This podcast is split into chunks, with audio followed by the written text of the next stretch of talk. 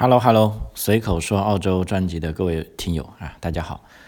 录制这期节目的时间是二零二零年的十一月八日啊，澳洲中部时间晚上啊。那么在今天，大家可能已经看见新闻了哈，这个美国大选啊，算是这个拜登啊，已经开始了他的胜利演讲了哈。虽然这个川普也还是表示反对啊，并提起法律诉讼。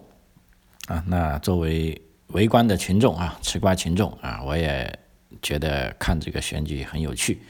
啊。那作为这个拜登的支持者哈，我们家的这个女儿是坚决的民主党的支持者哈。啊，那我呢对此不持立啊，其实不持什么立场。不过我身边也有很多朋友也是川普的粉丝啊。就从我的观点来看，我是想啊，通过这场选举啊，诉讼也好。啊，来看一下这个美国民主制度究竟是怎么运作的，而且尤其是现在啊，当他遇到这个困难的时候，啊，他究竟有没有办法来纠正啊，并且把美国再次带向伟大啊？我想这才是啊，我们这些对民主、对自由有追求的人啊，其实内心里最想看到的消息啊。呃，因为也有很多人在看笑话，就说，哎，尤其是啊，咱们。啊，中国的某些官媒啊，就说你看吧，啊，这个民主制度不行啊，他们都乱得不得了啊，啊，但事实上我在美国也有很多朋友啊，我都跟他们有联系啊，并不是说我们中文媒体上啊形容的那么乱啊，啊，但是这个制度的缺陷，如果他有办法去啊通过自我纠正，那还是一件啊比较好的事情啊，所以这个东西。啊，拭目以待哈，我们可以继续看下去，因为事实总归是事实哈，你去宣传它是改变不了它的性质，啊啊，那第二点啊，关于这个中国跟澳洲的这个关系啊，其实这一两周来，呃，感觉是继续下滑哈，有两个很重要的事件，一个是澳洲的这个龙虾啊，尤其是南澳大利亚的龙虾啊，说是。呃，被这个中国的进口商已经告诉在澳洲的出口商了，说你们不要运龙虾过来了啊！现在龙虾已经没法清关了，而且这个除了龙虾啊，还有这个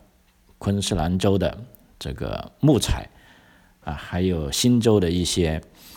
呃精炼铜啊，还不是普通铁矿石啊，那普通铁矿石才是最大宗的。如果普通铁矿石都被禁的话，那就。中澳关系真的就可能玩完了哈，所以这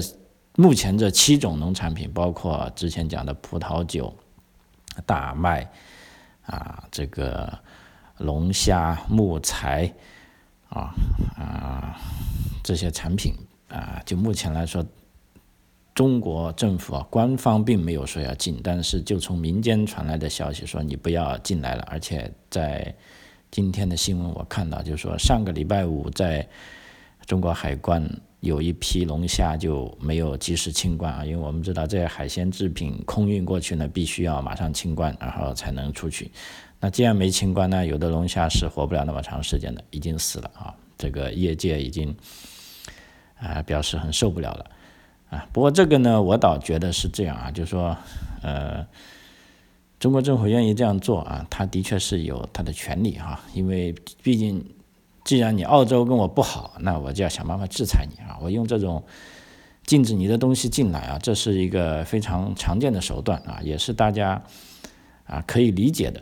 啊。但问题呢，如果你要这么干呢，应该是光明正大的啊，就是说啊，哪怕你商务部啊还是外交部啊，你要说清楚，就是说我今天开始制裁你澳洲了，你这个东西不能来，那个东西不来，就光明正大这样好点。因为你像现在这么做啊，突然间你改变游戏规则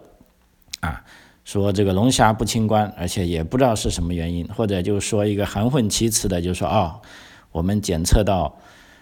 啊一些病菌啊，或者是不合适的东西。问题你这些要拿出证据啊，目前这些都是没有证据，而且中国官方包括商务部啊啊，因为澳大利亚这个外贸部的部长已经亲自致函中国商务部，就说这个事情希望中国能够澄清一下啊，但是啊到今天没有看到这个消息。啊，所以这样做其实是呃很不合这个啊国际法的。你要干这个事情就要透明一点啊，就是说你想干什么，你不想干什么，你要告诉大家。如果你不告诉大家，尤其是像这些西方的媒体、澳大利亚媒体，他就净喜欢干这些事，就把你本身他就是持批评状态的，任何东西他的批评。如果你又在这方面不注意，那他就把这个批评扩大化。那么这个批评扩大化呢，就至少就会让越来越多的民众啊，他会不明白，或者按照他的思维呢，他就不理解啊，进而呢就对。啊，中国政府啊，甚至我们这些移居海外的中国人产生这个不满，啊，这真的是 令我们这些新移民啊躺着也中枪啊。虽然老张老实说，一直以来也还没遇到过这种事情，但是觉得，呃，因为按照目前这个啊，美国有个很大的民调机构，Pew 啊，Pew 的民调啊，调查这一年其实有一个对，呃，咱们中国人来说是一个很不利的消息，就是说这些。基本上所有西方发达国家的民众啊，对中国的这个好感度是基本上降到这几年的最低水平啊。就是说，以前我们老是说是啊，外国的政府对中国不满啊，但目前呢，慢慢的扩大到外国的普通人民啊，也对这个中国政府啊，甚至对中国人不满啊。其实这对啊中国未来的这个发展啊，其实是一个呃潜在的。很大的问题哈，就中国政府可能他们已经习惯了啊，对国内人民他可以这样做啊，说一说一套做一套啊，或者不透明，因为枪杆子在他手里嘛，啊，那么人民没有办法去抱怨。但是你在世界上，这个真的不通行啊，你别说是在这个美国、加拿大、澳洲、欧洲等这种发达国家，民众不承认，甚至连那些。现在看来，连非洲或者拉丁美洲啊、东欧一些很小的国家啊，他都对这种方法、对这种做法是呃很抗拒的啊。那么真的这样做下去啊，我觉得啊，并不是个好事。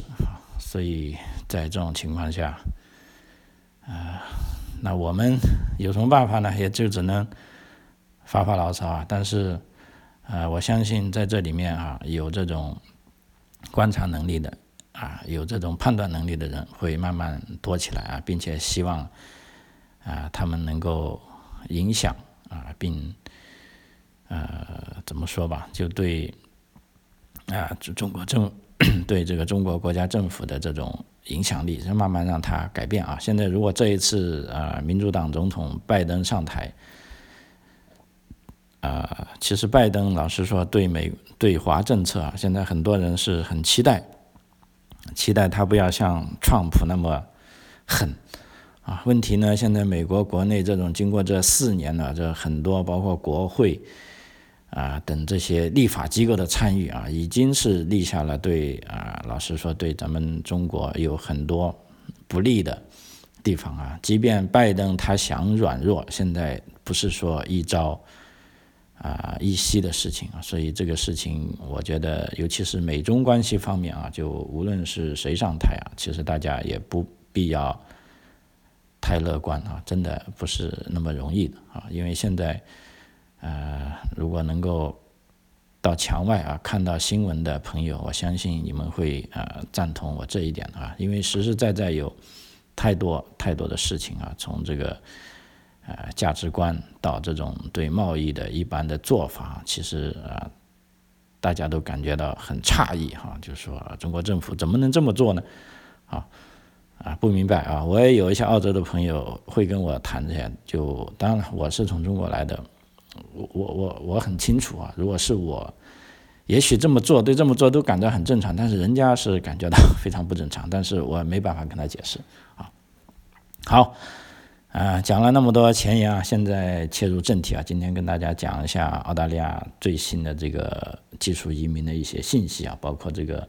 官报啊，包括这个国境开放，还有这个呃南澳跟北领地留学生航班的这个确定时间表哈，就欢迎啊大家从这里了解澳洲移民的一些最新信息啊，因为现在也不少。朋友啊，尤其是还在中国境内的朋友，在问老张要不要移民啊？其实这一点我是不会去说服你的啊，因为作为一个成年人，我相信这个首先是来源你自己的想法。那对于老张来说呢，我觉得我尽量的能够把一些啊真实的情况啊告诉你，然后你自己去判断啊。但如果我的是朋友的话，或者朋友的孩子的话，问我是不是要出来啊？如果我对他都很了解的话，那真的我是建议他是要出来啊，至少要出来看一看啊。对于能不能回去，那以以后再说啊。我觉得啊，这个世界可能再过几十年有很大的变化啊，不知道他会变得更是我们想象当中的呢，还是想象的不一样的，不知道哈。包括近来啊，有个澳洲的媒体啊，也在讨论，就说澳大利亚应该怎么样适应啊崛起的中国啊，就是说啊，尤其是有之前有个澳大利亚驻中国的大使啊，专门写了一篇文章，说澳洲必须要适应中国变成全球老大的这个环境，因为在澳大利亚建国可以说是近两百年了，都是追随着美国的脚步的哈。那么这现在啊，中国崛起了。那么澳大利亚应该怎么样面对这个事实呢？对不对？应该怎么样去跟中国政府打交道呢？啊，所以这个也是啊啊值得我们关心的问题啊。好，现在说一下这个十十月份的这个 EUI 官报哈。以后呢，我就想直接说官报了，因为官报呢它是移民局公布的，比较准确的。因为以前是有时候为了做节目啊，有的朋友很急，就是说邀请了之后，就想马上知道大概结果。但那个时候呢，比如说我在十月份做节目，就讲十十月份的 EUI，其实那个信息呢是通过啊一些归纳的方法啊，从各个不同的渠道归纳出来，就是说大概这个情况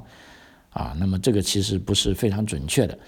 那么基本上官报呢，比如是隔一个月才会告诉大家。比如说现在是十一月，那移民局就会告诉我在十月份到底。发了多少邀请？那这个是呃官方统计的，可以说是非常准确的。那我经过啊一些思考啊，跟一些调研，我觉得呃不追求速度了，就是说我以后就保持在下一个月再讲上个月的这些官报信息。那这样呢，就确保是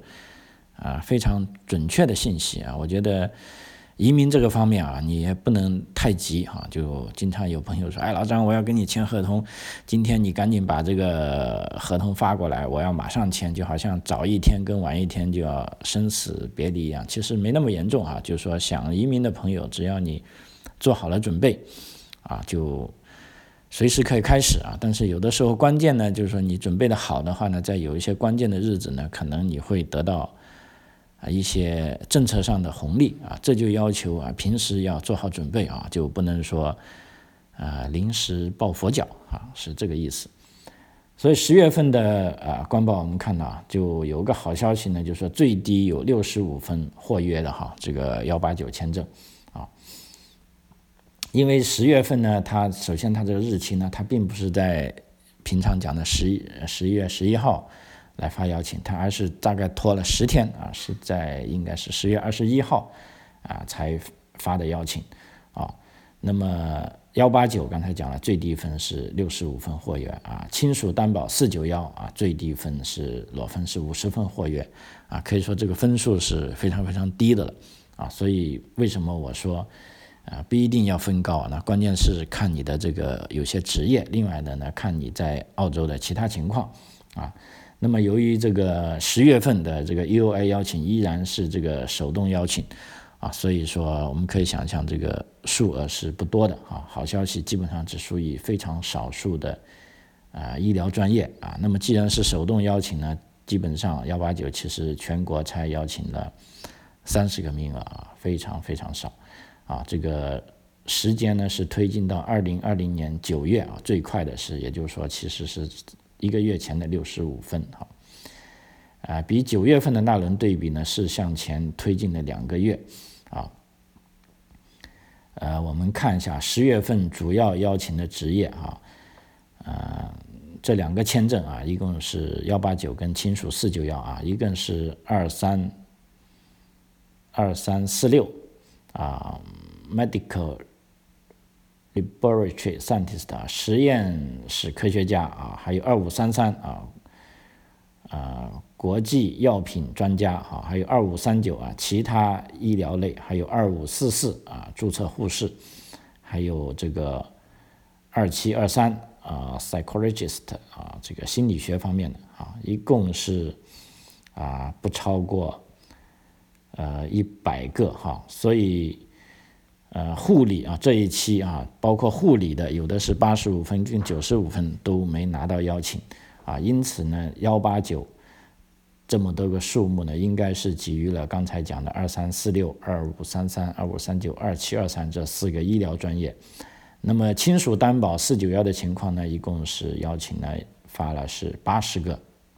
啊，最低分的是五十分的，因为五十分加上亲属担保十五分就六十五分啊，分数进一步降低，啊，绝大部分都是给了这个护理专业啊，亲属四九幺啊，另一方面呢，就我们经常讲的这个八大热门专业啊，在十月份的 UI 里面啊，真的很遗憾。没有任何邀请啊，所以在这边等待的这些八大热门专业同学，啊，其实对你来说也没办法了啊，也不要着急，因为没有一个，那既然没有一个，那我相信对大家来说都是公平的啊。那么到现在为止，我们看一下本财年已经公布的这个官方数据啊，因为是六七八九啊，应该七八九十是四轮四个月了哈，一共呢是邀请了九百九十个。幺八九的这个技术移民和四百二十个亲属的这个四九幺签证啊，那么最好就人数最多的专业呢，就是注册护士啊，一枝独秀啊，一共是发了四百四十四百一十四个邀请啊，差不多是占了啊三分之一了啊，还有一个是实验室科学家发了二百四十一个。啊，土木工程有一百四十一个，啊，这个所以现在建筑业真的很很很火哈。这个看来这个移民局好像还是很了解澳洲的这些啊经济发展的动向哈。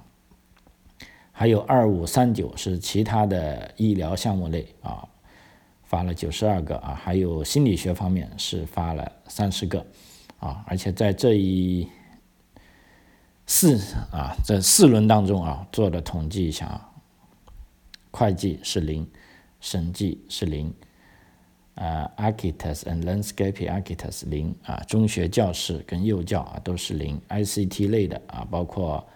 二六幺幺、二六幺三、二六幺二、二六二幺、二六三幺啊都是零，啊，其他专业要不还是没有破零，要么就是非常有限啊，少于五个或者少于十个，啊，所以总体来说就还在。痴心的等待这个幺八九的朋友啊，老张这边一定劝你一定要再考虑这个 B 计划了啊，因为疫情之下，老实说，啊，这个幺八九是受影响比较大的啊，因为前几期也讲过配额的问题啊，幺八九就像一个孤儿啊，虽然他是这个一枝独秀啊，但是就没爹没娘啊，包括州政府担保，他根本不会考虑这一点啊，所以，啊，但好消息呢，就是很多申请幺八九的朋友。啊，其实都是，呃，做这个周担保是有机会的啊，所以我建议你们赶紧啊，考虑一下自己的情况。如果是一定想留下来的话，那么这个州政府担保这方面的路是一定要走的啊，而且这个趋势来说会，呃，这方面占的比例会越来越大。好，这方面就跟大家重复一下。呃，那么第二方面呢，关于这个呃。州担保方面啊，目前各个州呢其实还是没有完全开放，啊，啊，基本上还是在这个我们去通过妹尔问了移民局，还是说在等待，啊，其中这个塔州呢是塔斯马尼亚州呢这个过渡政策呢是等的比较绝了啊，在这边稍微讲一下，因为啊它的这个。目前已经明确的告诉大家啊，州政府截止目前还没收到财年的剩余配额，因此无法制定政策和安排，啊，因为现在马上我们就看到要到十一月中了，啊，因此他这个宣布过渡政策一定要延迟到十二月中啊，也是说，也就是说，如果要做塔州的啊，塔斯马尼亚州的这个州担保的，无论是幺九零还是四九幺啊，都是。啊，预计要等到十二月中，也就是说下个月中才会有政策更新，啊，并且呢，它对疫情外的大部分，对除疫情外的大部分专业都正常开放和审理，啊，所以那个时候呢，应该就说是啊塔州的好消息了啊。另外一点呢，如果是做这个厨师方面，比如说 Master Chef 就大厨或者普通厨师专业的申请者啊，并且签证在今年底前，就二零二零年十二月三十一号之前到期的啊，州政府表示有可能在过渡政策中进行邀请啊。那么这个是有前前提条件的啊，要求必须是全职相关工作，而且这个厨师呢必须要有三级的厨师学历。并且有大厨或厨师的职业评估啊，这里面就讲清楚了啊，明确的表示一些，如果这些是低技能的厨师，比如说你是一个寿司师傅，或者是你是一个来自意大利的披萨师傅啊，虽然你能做出来，但是你如果没有这方面的学历啊，或者没有职业评估的话啊，那么州政府担保是不会考虑的啊，这个有一点不同啊，所以在这方面的大家要注意。啊，而且按照塔州政府之前的口风呢，啊，他们也是想尽快对其他专业的申请者开放，而且呢，本地毕业生啊，依旧是他们最重视的申请者，啊，所以从这一点啊，我们可以做一个判断，就是说，本地毕业生的幺九零政策啊，大概率率会维持，啊，因此啊，即将毕业的这个塔斯马尼亚大学的同学啊，你们可以。稍微宽心一下啊，继续等待好消息啊，或者呢可以尽快。如果这方面想找老张我们来做来评估的话，也可以现在就开始做准备啊。那么，因为你现在做好准备呢，那么一开放就可以递交啊。那么这个机会是比较大的啊啊。另一方面呢，工作呢是医疗保健等疫情紧缺的啊，其他专业就要提前准备申请啊。这个是塔斯马尼亚州的呃州担保的更新情况啊，其他州还没有啊，除了一个我看一下，坎培拉啊，也就是说首都领地，他们做的一件事情呢，就正在啊核实那个对已经获约的申请，比如说他要求一个叫本地居住的真实持续性的复审依然进行中啊。呃，这一个礼拜的更新呢，我看一下是推进到了二零幺九年的十二月和二零二零年的一月获约的申请者，啊，那么在这两个时间段获约申请的朋友啊，注意了，呃，坎培拉政府呢可能要跟你们联系啊，确认你们的这个本地居住的真实性啊，做一个复审啊，然后呢。再讲一个啊，时间还有，就讲一些就关于海外入境的啊，关于这个澳大利亚边境的开放啊。那么代理移民部长呢，他谈了这方面的一些啊建议，跟最关键，我们是看一些数据啊。代理移民部长呢表示，重新开放的过程呢会是稳定、缓慢，并且是安全的啊。这个边境开放的第一步呢是部分临时技术移民啊，目前主要是在。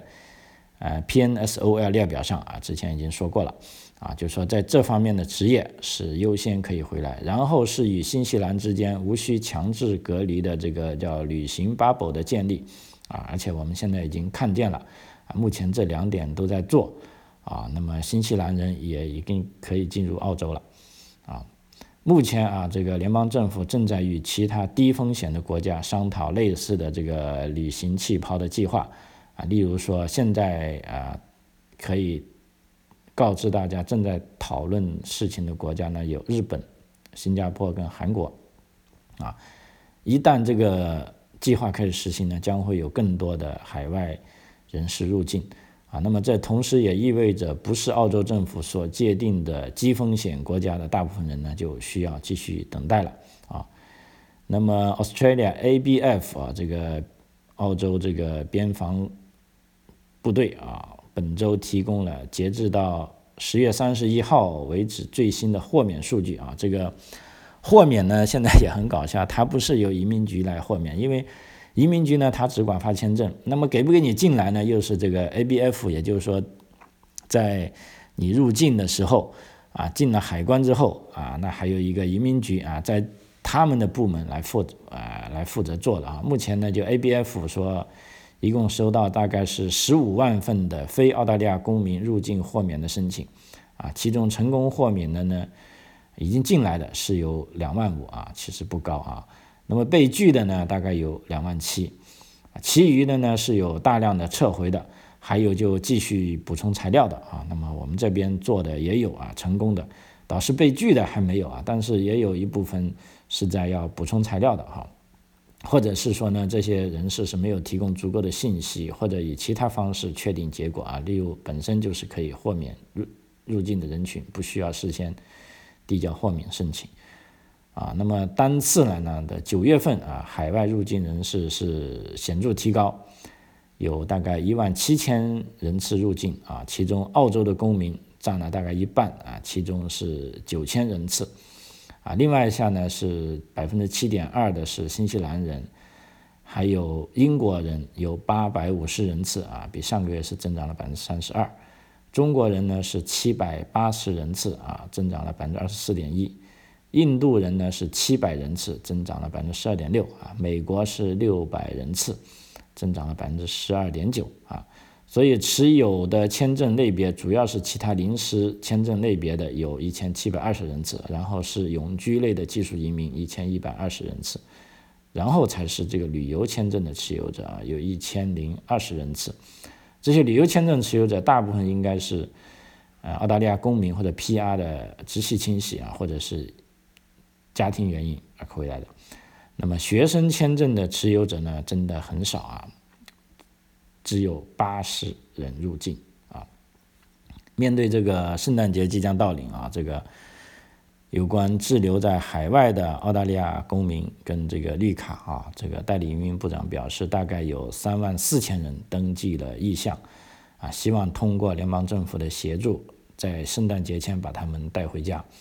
啊。目前政府呢表示是有信心帮助这些澳大利亚公民在年底前回到。澳洲啊，欢度圣诞节好。OK，还最后一点点时间，再跟大家讲一下，有的家长跟留学生朋友比较关心呢，就是说南澳洲和北领地留学生试点航班的这个确定啊啊，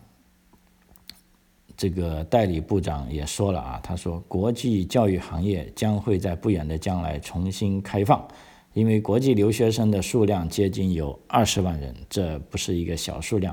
因此澳大利亚他考虑在检疫和呃隔离安排上是有个棘手的问题啊，尤其是如果这二十万人一窝蜂的涌进来，那么澳洲是搞不定的啊，所以现在啊，官方呢正在努力寻找一个解决方案啊。目前呢，留学生试点呢，在其实有两个好消息啊，那么给大家再说一下啊。之前是获批的南澳洲和北领地的试点，已经敲定了航班细节啊。南澳三所大学留学生的航班安排，这个包机呢会有四个时间啊，时间已经确定了啊。如果收到这方面信件的朋友啊，那么恭喜你啊，你就可以做准备了啊。那么这个时间分别是十一月十六号。啊，十一月二十三号、十一月三十号以及十二月七号啊，基本上每周一班。啊，包机的起飞地点呢，学生学校会考虑学生所在的城市确定啊，时间则由学校到时随机安排啊，学生是没有办法自行选择的。因此，在选择时，学生要确定自己的四个时间都可以被安排。如果你说不可以被安排的，那麻烦了，说不定你就被排出这个名单了啊。所以有急事要回来的，你就。啊，不要再挑三拣四了，就说我所有的时间都可以啊。但依然有朋友问，如果这次的四个时间都没有被安排上啊，那么目前我们知道学校会重新安排一月份的航班啊。关于入境豁免的事情啊，那么就由学校跟移民局啊代为处理啊。当然了，前提是学生必须要有有效签证啊，这个是很关键的。这时候呢，你就不需要再找别的机构再去做。这个入境豁免了，你就拿着学校给你的信，啊，因为学生会在起飞前的七天以内收到具体的啊航班信息，啊，这个就是南澳洲的航班，啊，那么北领地啊，这个查尔斯达尔文大学的航班啊，目前也确定到了啊，它是专门针对啊从这个中国大陆飞来的，其中十一月二十九号礼拜天是由广州飞到新加坡。啊，十点四十五分起飞啊，十五点到，然后呢再接礼拜一的航班是从新加坡到达尔文啊，新加坡当当晚时间是凌晨一点十分起飞到七点二十分啊，这个就是纯粹的学生包机啊，跟刚才到南澳洲的不同，南澳洲我们讲了就它不一定是包机啊，你。回来的时候看到你左右边有老头老太太，也不要惊奇啊，他们真的不是学生，应该是从海外回来的澳洲公民啊。就目前来说啊，航空公司跟移民局已经达成协议，就说这些机票也会优先安排给澳洲公民啊。如果要回自己的家，那么就可以回来啊。嗯，基本上就是这样啊。嗯，其他啊，还有一个价格问题，刚才看一下，就是说从这个北领地回来的，也就是说从广州经过新加坡回达尔文的啊，目前经济舱的价格是二万五千澳元，啊，标准座位含舱位啊，选择商务舱的价格呢是四千澳元，而且这四千澳元呢仅限从新加坡到达尔文的包机，啊，这两个都是。那么从其他地方回到新加坡的呢？就自己定啊，比如说你广州到新加坡多少钱，你就自己定啊。比如说从呃尼泊尔啊，或者从新德里啊，或者从这个日本啊到新加坡的这一段啊，这个学校是不负责的啊，基本上是这个价格啊，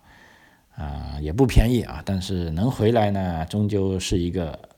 进步进展啊。那么抵达后啊，所有的学生都会由北领地政府统一安排在那个叫霍华德 Spring Facility 啊这个设施里面要隔离十四天啊，就可以正常进入本地的生活了。而且呃，来南澳洲的也一样啊，进来之后都需要隔离十四天啊。不过好消息呢是这个费用呢是由这个大学跟州政府来担负啊，大家只要支付这个呃机票费用就行了哈。好，随口说澳洲哈，这一期节目就到这里为止，啊，非常感谢您的收听，啊，也欢迎你的点赞也好，支持也好，或者批评都可以哈，这个我们是非常开放的哈。老张也祝你这个身体健康啊，万事顺意，我们下集再见，谢谢。